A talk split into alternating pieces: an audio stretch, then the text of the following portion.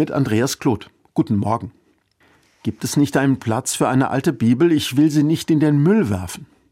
Solche Fragen erreichen mich öfters. In der Tat, was soll man mit einer alten Bibel machen, die man niemandem vererben kann, die vielleicht auch unansehnlich geworden ist? Auch wenn ich nicht fürchte, dass mich der Blitz trifft, wenn ich eine Bibel im Altpapier entsorgen würde.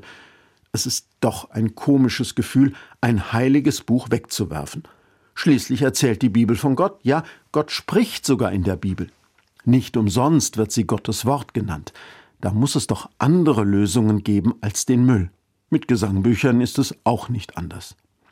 Im Judentum gibt es dafür die Genisa, ein kleiner abgetrennter Lagerplatz oder Buchspeicher, in dem alte Bibeln und religiöse Schriften, in denen Gottes Name vorkommt, aufbewahrt werden können, ohne verbrannt oder recycelt zu werden manchmal sogar über tausend Jahre, manchmal so lange, dass die Genieser in Vergessenheit gerät und nach vielen Generationen allgemeines Staunen herrscht, was vor so langer Zeit aufbewahrt wurde. Im Grunde sind sie so etwas wie ein Grab, in dem Bücher in Frieden ruhen können. In Israel sind diese Buchgräber sogar öffentlich und stehen auf der Straße wie ein Altkleidercontainer.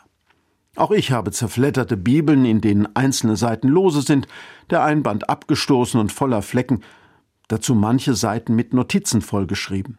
Weggeworfen habe ich sie noch nicht. Ich teile mit diesen Büchern wie mit einem Menschen liebe Erinnerungen. Sie hatten einmal einen Platz in meinem Leben.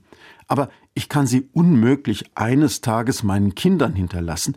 Es wäre schön, wenn es einen Platz für sie gäbe. Wenn jemand für eine alte Bibel keine Verwendung mehr hat, keinen Menschen und keine Institution findet, die sie nimmt, und wenn er oder sie verhindern will, dass sie weggeworfen wird, dann nehme ich sie auch schon einmal. Mittlerweile habe ich ein ganzes Regal mit alten Bibeln und Gesangbüchern.